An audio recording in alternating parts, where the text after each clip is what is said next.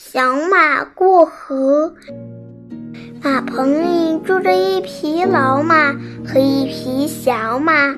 有一天，老马对小马说：“你已经长大了，能帮妈妈做一点事吗？”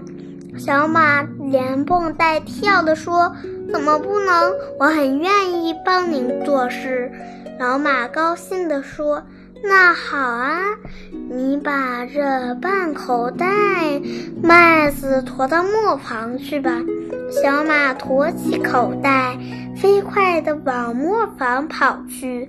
跑着跑着，一条小河挡住了去路，河水哗哗地流着。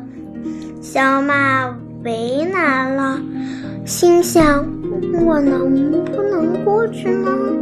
如果妈妈在身边，问问她怎么办，那多好啊！可是他已经离家已经很远了。小马向四周望望，看见一头老牛在河边吃草。小马哒哒哒跑过去，问道：“牛伯伯，请您告诉我，这条河我能趟过去吗？”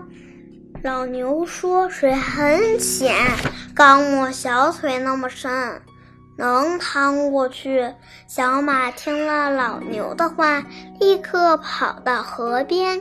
准备过去，突然从树上跳下一只松鼠，拦住他，大叫：“小马，别过河，别过河，你会淹死的！”小马吃惊地问道：“水很深吗？”松鼠认真地说：“深得很嘞。昨天我有一个伙伴，就是掉在这条河里淹死的。”小马连忙收住脚步，不知怎么办才好。他叹了一口气，说：“哎，还是回家问问妈妈吧。”小马甩甩尾巴，跑回家去。妈妈问他：“怎么回来了？”小马难为情地说：“一条河挡住了去路，我我过不去。”妈妈说：“那条河不是很浅吗？”小马说：“是啊。”牛伯伯也这么说。可是松鼠说：“河很深，还淹死了它的伙伴呢。”妈妈说：“那么河水到底是深还是浅呢？你仔细想过他们的话吗？”